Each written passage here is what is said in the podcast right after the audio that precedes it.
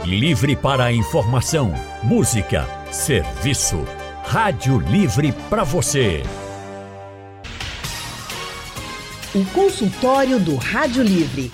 Faça a sua consulta pelo telefone 3421 3148.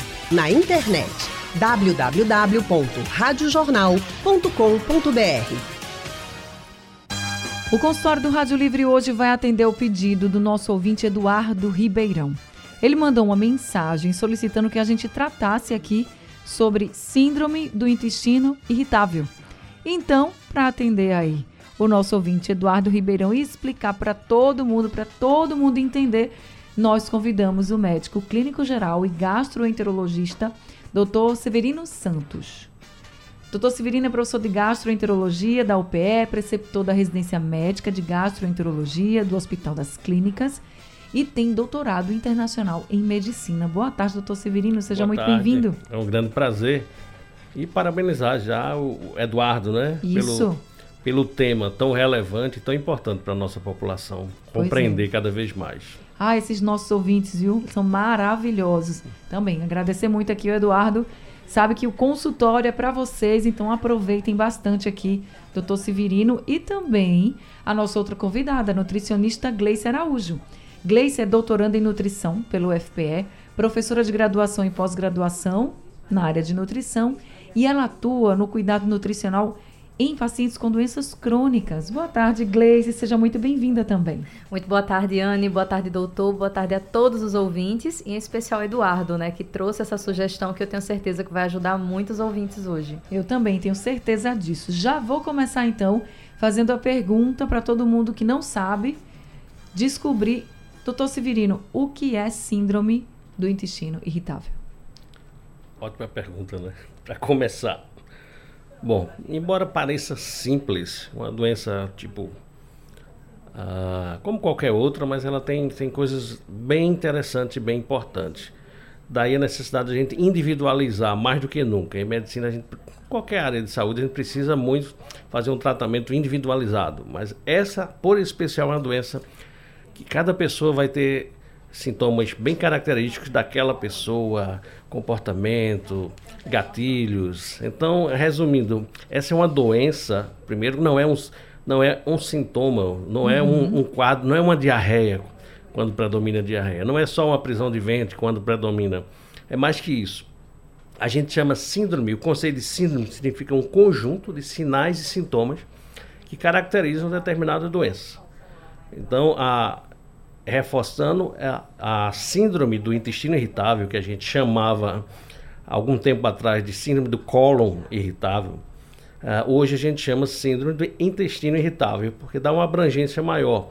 Embora seja mais prevalente a, a, a sua atuação no cólon, que é o intestino grosso, também acomete o intestino delgado, o intestino, vamos dizer, fino, que é onde há uma maior parte de absorção de nutrientes, de uhum. elementos. Então, Daí é uma síndrome, um conjunto de sinais de sintomas que acomete o intestino e uh, o sintoma mais importante que tem que estar presente é dor, Anne. Você pode ter qualquer outro. Tem gente, ah, tem diarreia, tem estufamento, mas se não tiver dor, a gente não pode caracterizar como intestino irritável. Essa dor é constante, doutor? Pois é, é uma dor, e a dor que eu me refiro não é uma dor no pé, no pescoço, é uma dor na barriga, né? Uhum. É uma dor tipo cólica. Ela pode ser contínua, leve, de vez em quando aumentar, mas é mais comum ela surgir por episódios. Uh, principalmente quando surge algum fator que desencadeia, que a gente pode discutir aqui mais uhum. para frente, alguns gatilhozinhos que, que desencadeiam esse quadro doloroso. Então é preciso que tenha dor e outra característica importante, as fezes. Então a gente tem dor com alteração na frequência das fezes, ou seja, pode ser para mais, pode ser para menos, e na consistência, ou seja, pode ser fezes muito líquidas e pode ser fezes muito duras, como a gente chama de síbolos, aquele cocôzinho de cabra, aquelas uhum. bolinhas que saem com muito esforço e caracteriza a prisão de ventre. Então há esse intervalo todo. Por isso que eu disse que, que é algo que a gente tem que individualizar para tratar, para entender e para que tenha sucesso. É uma doença tão prevalente que isso dá nos consultórios de um gasto em torno de 30 a 40% das consultas. Então isso é Nossa. extremamente significante. Eu diria que a a que a gente mais, mais vê com, com frequência nos nossos consultórios. Por e... mais desconhecida que seja da população em geral, isso, surpreendentemente, de muitos profissionais de saúde. Então, é uma doença que, em média, o, o paciente leva em torno de três anos, do momento que ele, que ele começa a sofrer, até encontrar um médico que descubra o que ele tem. Que na verdade, às vezes a gente está com a dor, né? E escuta assim, ah, isso deve ser gases. Isso. Mas você não pode, não pensa, não para para pensar assim, ah, pode ser algo muito maior Isso. do que gases, né, doutor? Que Isso. pode ser a síndrome do intestino Sem irritável. dúvida. O senhor falou de é, um conjunto de sinais e sintomas. Isso. Então, mesmo a gente já entendendo, né, que pode ser que, por exemplo, se eu tiver a síndrome do intestino irritável, eu tenha algum sintoma, e se, eu- se o senhor tiver, não obrigatoriamente a gente vai ter o mesmo, né? Você pode ter outro. Isso. Mas quais são, em geral, os sintomas que aparecem além da dor? Que esse aí eu já vi Certo. que é universal. Maravilha. Bom, primeiro eu vou entrar no sintoma, mas é importante eu lembrar a, a epidemiologia, um pouquinho de que qual é a faixa eh, etária, por exemplo, qual é o sexo que acomete mais. Então essa é uma doença curiosa, é uma doença de jovens, principalmente de adultos jovens, que geralmente pode começar na adolescência, mas não costuma ir além dos 40, 45, 55 anos, porque quando vem nessa fase a gente tem que ou seja, depois dos 50 a gente precisa investigar com mais detalhes para afastar outras doenças mais sérias. No entanto, é, como eu disse, é uma doença crônica. Crônica significa que se arrasta ao longo do tempo, ao longo da vida. Não é uma doença que teve hoje e nunca mais vai ter. É uma doença que está sempre indo e voltando, se prolonga a- a- ao longo da vida, acomete adultos jovens, é mais frequente em mulheres, tipo, chega a ser três mulheres para um, ou às vezes dois para um, ou três para um, com relação ao sexo, então é predominantemente em mulheres jovens, né? E daí é, esse, esse perfil é, é bem interessante.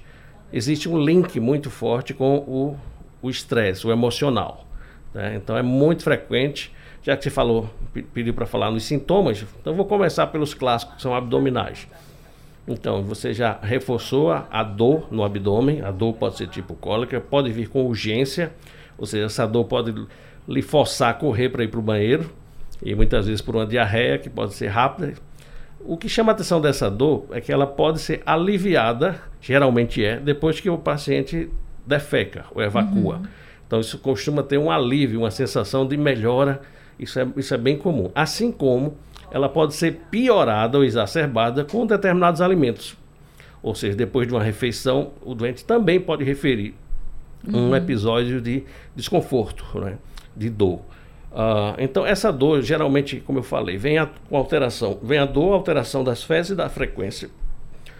Geralmente, o doente pode ter, predominar, se apresentar como diarreia, como prisão de ventre ou como alternância.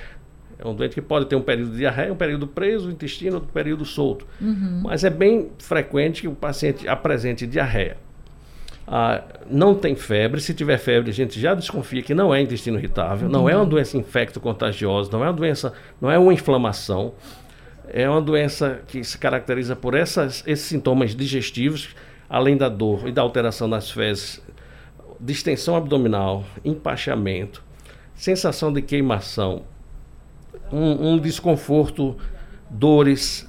E existem até sintomas fora do, do aparelho digestivo. Por exemplo, as mulheres elas costumam ter ah, bastante ah, distúrbios pré-menstruais, com muitas dores, eh, dores também no ato sexual, cefaleias, enxaquecas frequentes. Há uma associação também com fibromialgia, que é outra coisa bem característica também dessa doença. Então, há um pacote, eu diria, um conjunto de sinais e sintomas que podem se limitar apenas ao intestino e podem, inclusive, vir dessas outras áreas, como a gente exemplificou agora. E aí, quando o senhor falou de alimentos, eu queria aqui passar para a Gleice, que é a nossa nutricionista aqui com a gente. Eh, o doutor falou que às vezes há uma piora com determinados alimentos. Aí eu vou para o que pensa, o que a gente pensa lá no começo, né? Que a gente não vai pensar que é uma síndrome do intestino irritável, e aí quando a gente sente aquela dor, tá empachado, a gente pensa logo, meu Deus, foi alguma coisa que eu comi. Mas o alimento, ele causa a síndrome do intestino irritável ou ele é só um gatilho, assim, para a gente ter o sintoma? Na maioria das vezes, Ana, esse intestino já apresenta algumas outras condições né, no seu processo digestivo, envolvidos até mesmo no comportamento alimentar desse indivíduo e que podem potencializar os sintomas, né? O indivíduo, uma vez tendo a confirmação diagnóstica, ele consegue ter qualidade de vida e até mesmo minimizar esses episódios, desde que ele tenha um controle alimentar de maneira individualizada. Então, para o ouvinte, né, que sente alguns sintomas digestivos e não sabe bem o que pode apresentar, primeiro ponto que eu trago para você é se observar. Então, depois de uma refeição, se você tiver algum desconforto, registra qual foi o alimento que eu comi? Qual foi a porção? Eu fiz um volume elevado de alimento? Tinha líquido junto dessa refeição? Muitas vezes, né, até esse aspecto mesmo do estar à mesa, de como você se relaciona ali no momento da refeição, já pode comprometer o seu processo de digestão e de absorção. Então, após a confirmação diagnóstica, que teremos os passos. Se o indivíduo tem uma tendência mais a um quadro de constipação, alimentos né, que têm uma característica de permitir uma fluidez maior desse intestino serão oferecidos. Se o indivíduo já tem um perfil mais envolvido para episódios de diarreia, a gente vai tentar se preocupar para evitar alimentos mais fermentativos, mais irritativos, né? Posso citar daqui a pouquinho, mas é só para a gente observar que cada fase, cada manifestação da síndrome, né, exige um cuidado nutricional especializado. E aí você falando desses tipos de alimentos, a gente já fica aqui curioso, né? Que tipos de alimentos são esses, Gleice, que, pode ser, que podem realmente ser mais irritativos? É muito comum no consultório, por exemplo, né? Após uma refeição que tem um quantitativo de gorduras de origem animal, né, mais alto, ter alguma alteração desse padrão intestinal. Outra situação também são indivíduos que, além do problema intestinal, também têm a nível de trato digestivo alto, né? Uhum. É, didaticamente falando, seriam os distúrbios mais associados a esôfago, a estômago, por exemplo. Então, alimentos irritativos, como, por exemplo, excesso de bebidas alcoólicas, itens, né, condimentos ali que são de característica industrializada, excesso, né, de sal e de itens que vão dar mais sabor, como o glutamato monossódico na mistura do alimento. Então, esses alimentos em si já podem trazer, né, um, uma certa alteração desse perfil.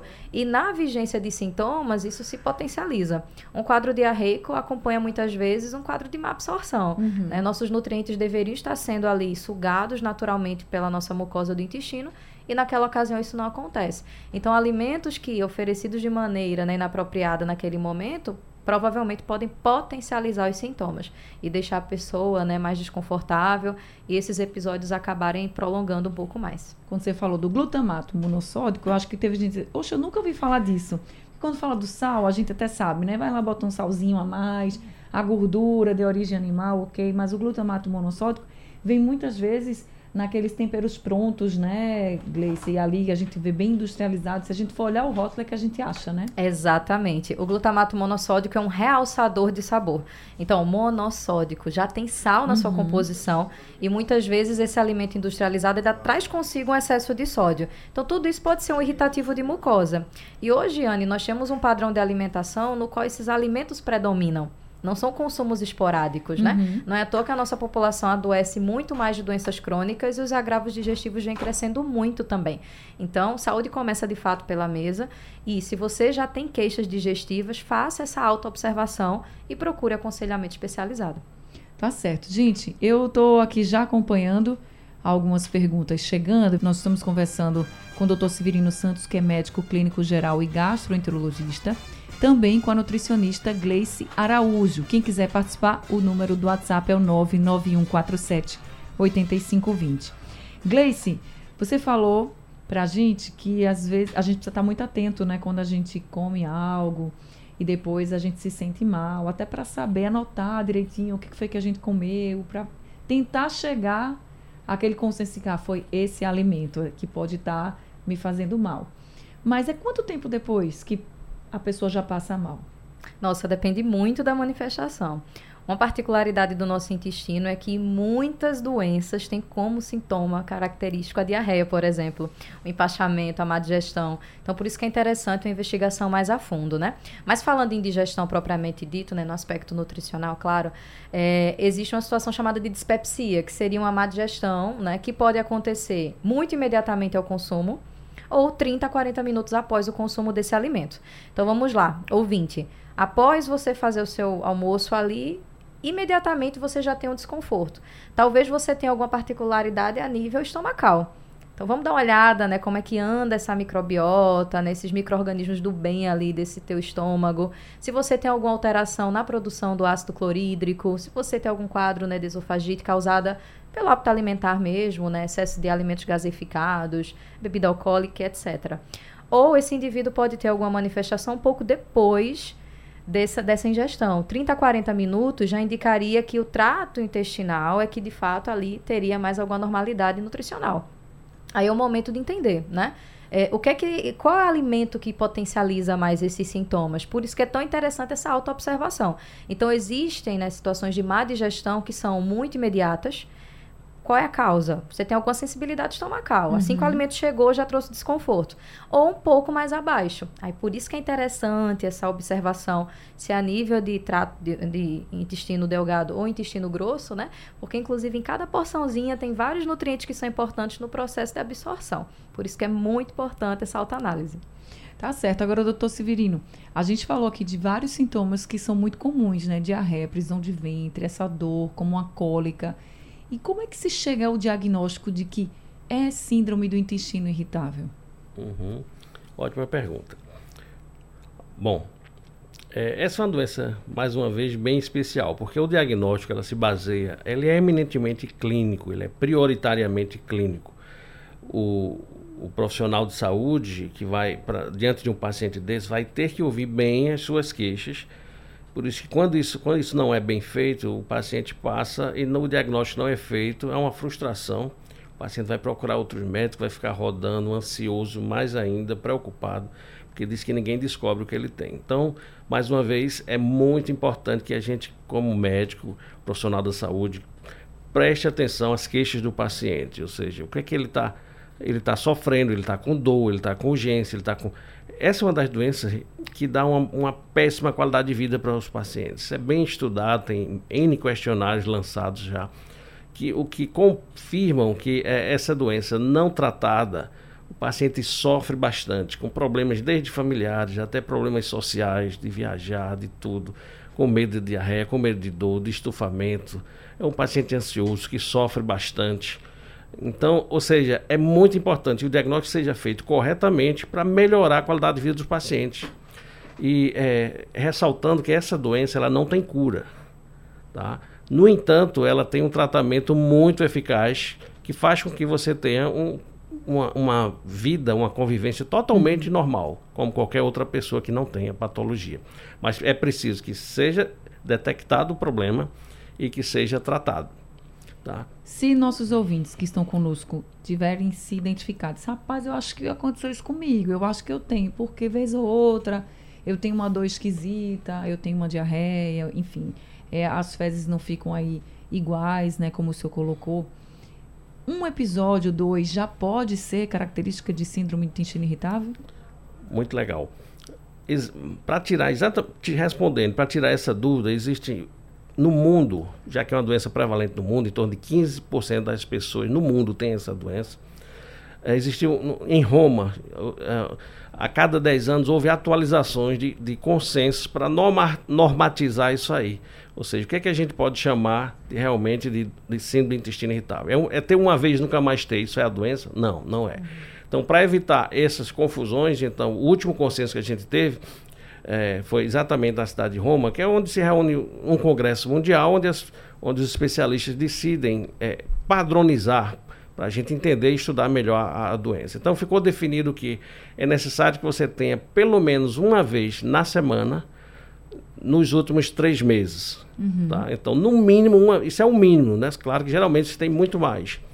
Então, é, pelo menos uma vez na semana, numa crise dessa, é, que você sinta realmente os sintomas desconfortáveis, é, e isso nos últimos três meses. Não dez anos atrás, tá? Mas uhum. nos últimos três meses que eu tenho no mínimo uma vez por semana, a gente, para a gente padronizar e entender melhor.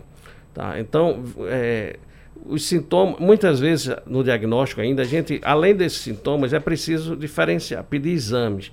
Mas o que eu, que eu quero reforçar, principalmente para os, os, profissionais mais jovens, é que antigamente a gente tinha um conceito de que a gente tem que excluir tudo para ficar com intestino irritável. Hoje não.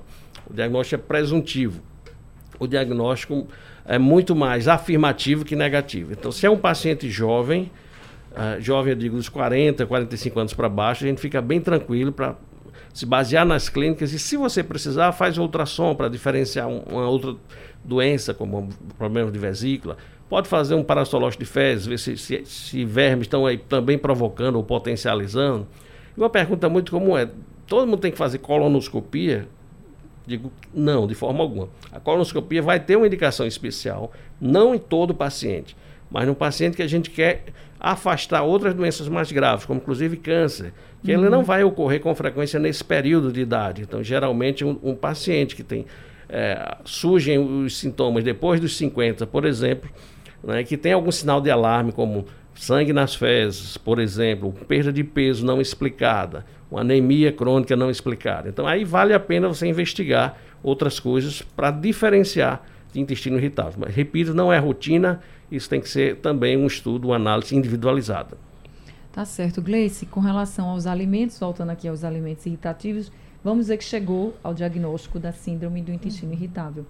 Tem algum setor de alimentos, vamos dizer assim, é, que realmente é indicado para se consumir menos ou vai depender de caso a caso?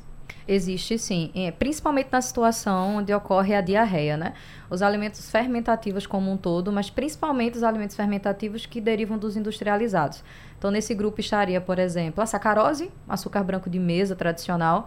É, naturalmente, ele será fermentado no trato digestivo. Quando falamos em fermentação, para ficar mais fácil para o ouvinte, vai acontecer estufamento, é, intensificação de gases, aquela cólica, aquela sensação de que o indivíduo quer eliminar os gases, mas não consegue. Então, isso para a qualidade de vida, né, assim como o doutor já trouxe, é bem negativo. Além disso, lactose. Tem alguns pacientes, né, principalmente na fase diarreica, na constipação também acontece, mas na diarreia existe uma exacerbação de sintomas quando se consome a lactose, que é um tipo de açúcar presente no leite em alguns derivados, que também será fermentado pela nossa mucosa intestinal. Se nós estamos passando por um momento ali onde a sensibilidade digestiva é mais alta, a presença desse açúcar irá trazer mais sintomas, uhum. né?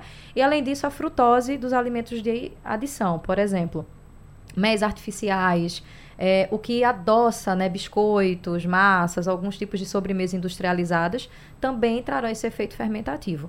Para colocar aí uma cerejinha no bolo, comento também em relação à bebida alcoólica. É, nesse momento, eu acredito que o indivíduo precisa passar também por uma remodelação do seu hábito de vida como um todo. E falar de álcool é trazer um irritativo de mucosa, né, desde a boca até o final do intestino. Portanto, mais na diarreia, mas nutricionalmente falando, eu traria até no aspecto do diagnóstico mesmo. Uhum. Tente diminuir esse quantitativo de álcool para que outras repercussões não apareçam no futuro. Tá certo. Tem uma pergunta, doutor Severino, do Djalma Figueiroa. Ele tem 64 anos. Ele diz que tem um problema sério de gases que é, arrota bastante, ele diz assim, e tem empachamento. Enfim, ele pergunta se pode ser um caso da síndrome do intestino irritável. Ok. Então, Djalma, uh, não parece, tá? Só por isso aí, por essas queixas. Uh, primeiro, não é comum surgir nessa idade, né? Eu não sei quanto tempo você tem desses sintomas, mas uh, lembra também é, dispepsia funcional, é esse quadro de dor, distensão, arrotos, empachamentos, é bem comum. Que eu diria que é a irmã gêmea dessa doença. É outra doença chamada dispepsia funcional, o mecanismo é o mesmo, é tudo é, é muito parecido. Tá? Então, uh, mas não é, não parece ser intestino irritável. Gleice, como é que você pode ajudar o nosso ouvinte de Djalma?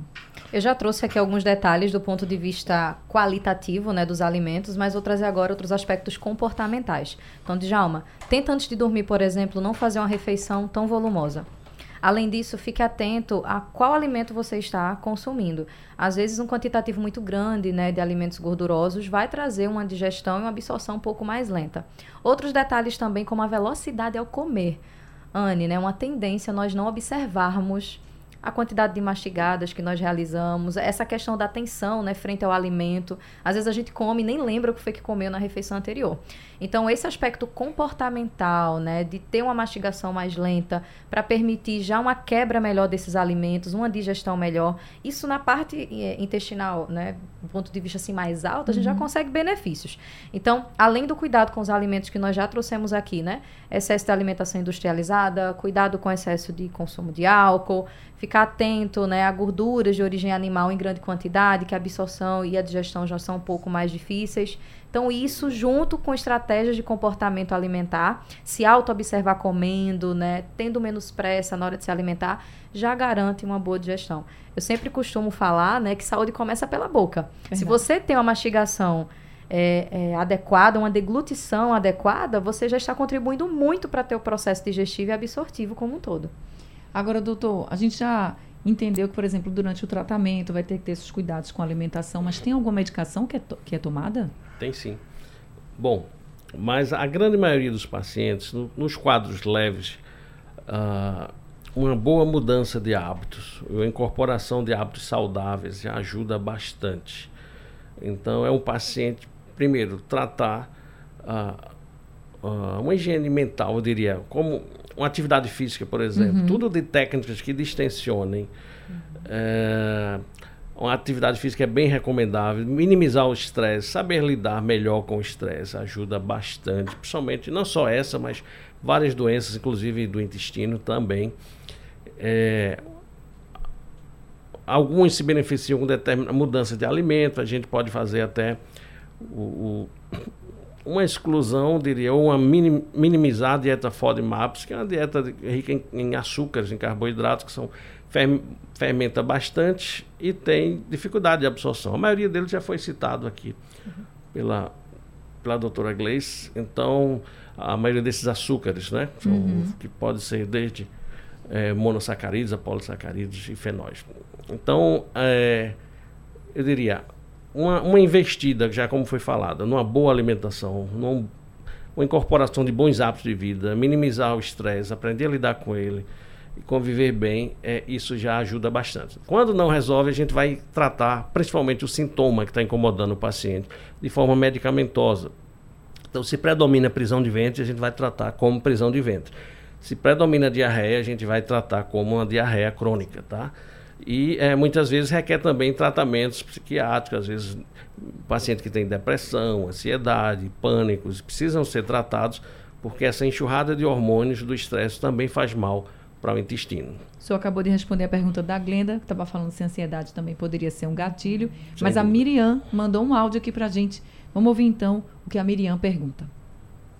Boa tarde, é, eu me chamo Miriam e sou do bairro da Macaxeira. E meu esposo, eu estou ouvindo aí o programa e meu esposo sempre hum, virou, mexeu assim, uma vez por semana, como vocês estão falando aí, fica com cólica na barriga e com aquela diarreia mais líquida, sabe? Mais líquida.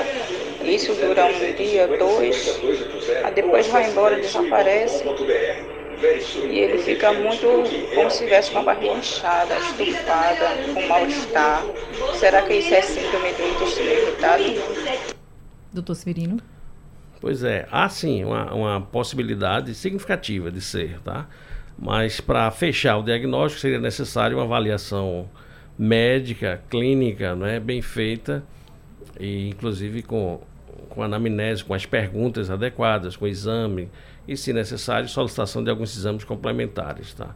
Mas, assim, lembra, assim, a, a, tudo que a gente falou aqui no ponto de vista de sintomas e recorrência e frequência da doença. Doutor Severino, a gente está encerrando o consultório, então, já com esse alerta para todo mundo que está nos ouvindo agora, né, de ficar atento a esses sintomas, o que você está tendo, esses sinais, olha, fique em alerta, não pense que é, ah, é só, ah, foi só um, um pouquinho de gases, enfim, mas está sendo constante, vai lá, procura faz essa avaliação porque é melhor. Você já vai tratar e vai ter uma melhor qualidade de vida. Né? Vocês ouviram aí o marido da dona Miriam passar dois dias sofrendo com muitas dores. Doutor Svirino, qual o número do seu consultório? Como é que as pessoas podem lhe achar? Pois é. é Anne, é apenas uma frase. É dizer que essa doença, por mais transtorno que traga, é uma doença, o lado bom dela é que ela não evolui para câncer, que, é uma, que é os pacientes ficam ansiosos para isso, elas não evoluem para doenças piores, elas não complicam, não costumam complicar, porque uh, ela não é orgânica, não tem um componente inflamatório, tá? Uhum. Ela tende a melhorar com esse tratamento. Primeiro ponto. Agradeço bastante a participação, o privilégio de participar disso aqui. E o nosso contato profissional é 3223 0933. Tá certo, doutor Severino. O prazer é todo meu, sempre poder conversar com o senhor e aprender mais, viu? Seja sempre Imagina. muito bem-vindo aqui no nosso consultório.